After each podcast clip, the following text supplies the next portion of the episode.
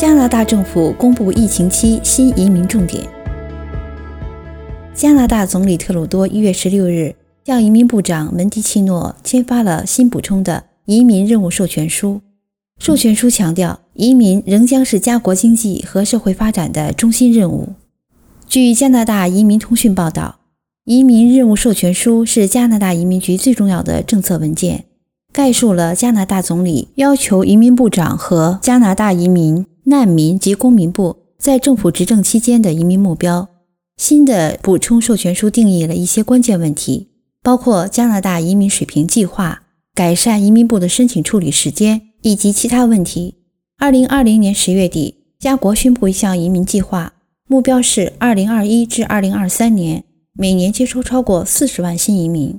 这是加拿大历史上接收最高数量新移民的计划。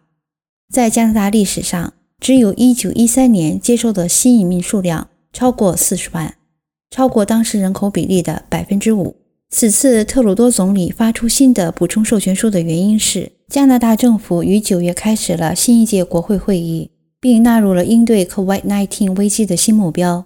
授权书的基本主题是，在大流行期间，加拿大将继续尽其最大能力来运作其移民系统，以便在大流行过后。加拿大可以利用新移民的技能和才能来支持其经济健康发展。二零二零年全年的新移民人数预计不足二十万，是一九九九年以来首现该低位。移民部的数据显示，去年十一月本国迎接了一万五千三百名新移民的到来，基本与十月和九月的水平相当。一般情况下，加拿大每月通常会迎接大约二点五万到三点五万新移民。但是，自从去年三月份开始实施旅行限制以来，这一数字大幅下降。